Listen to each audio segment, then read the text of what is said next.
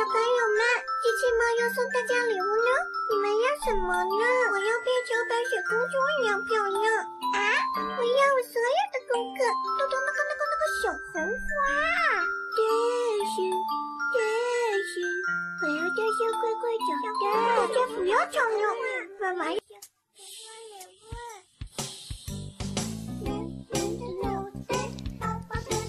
我亲爱的小天使们，晚上好！欢迎收听微小宝睡前童话故事。我是为你们带来精彩故事的橘子姐姐。哆啦 A 梦，相信很多的大朋友和小朋友都不会陌生。我们都希望能有一只可以帮我们实现愿望的叮当猫。有一位叫彤彤的小朋友也不例外。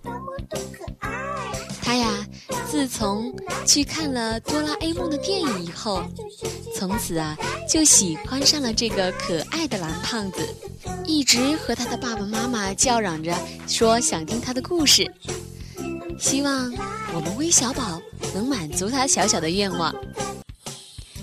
好的，当然可以。而且今天呀，还有一位小寿星。岁了，他的名字叫孙景涵。在这里呀，橘子姐姐想和你说一声生日快乐哦！今天啊，橘子姐姐就把这个《哆啦 A 梦之再会了，小叮当》的故事送给你们。接下来，让我们一起来听听吧。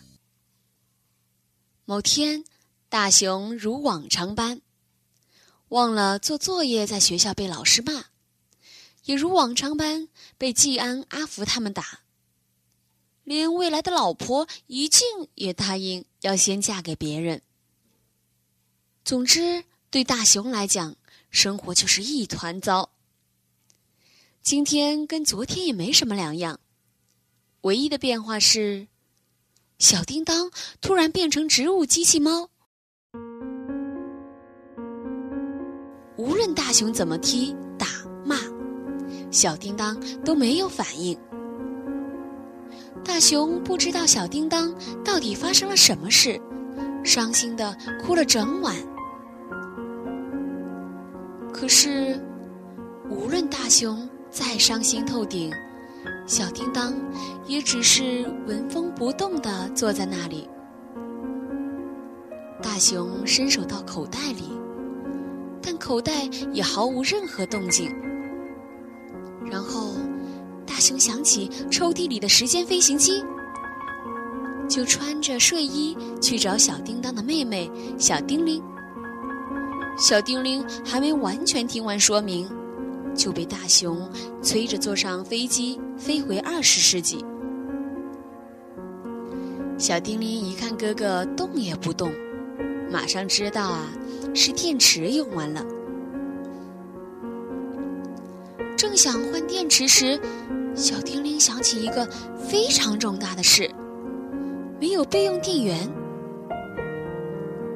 大熊不懂得其中意思，只在一旁催。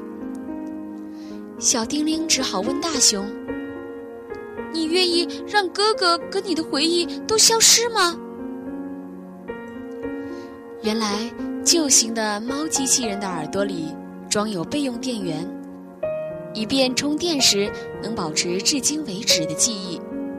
可是，小叮当没有耳朵。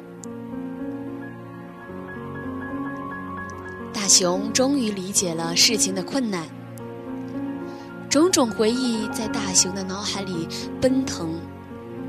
大熊跟小叮当曾飞到过去、未来。也曾到恐龙世界、海底世界，更在宇宙打过仗。小叮铃拼命解释给大熊听：若要装新电池，小叮当醒来时会失去一切与大熊曾有过的回忆；若保持现状，记忆不会消失。结果，大熊选择保持现状。此时，大熊还是小学六年级。数十年后从海外归国的大雄，已成长为英俊迷人的青年，并就职于某家尖端科技的企业。他身边的新娘啊，正是怡静。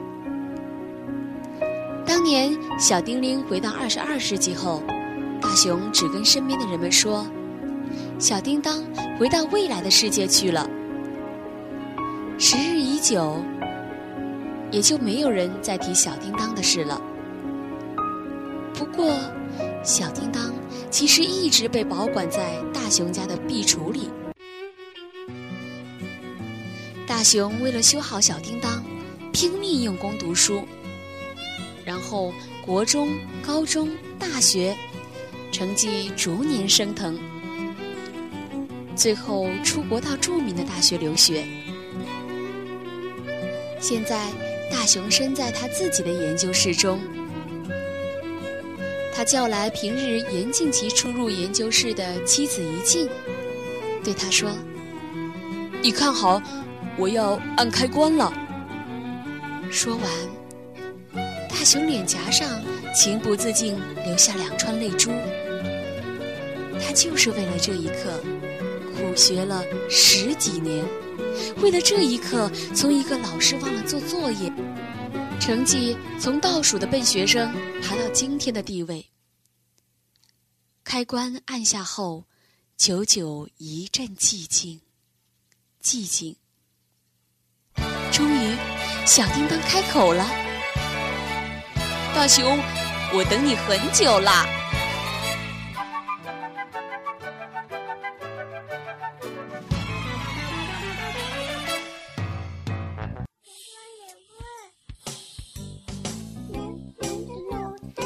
好了，今天的故事听完了。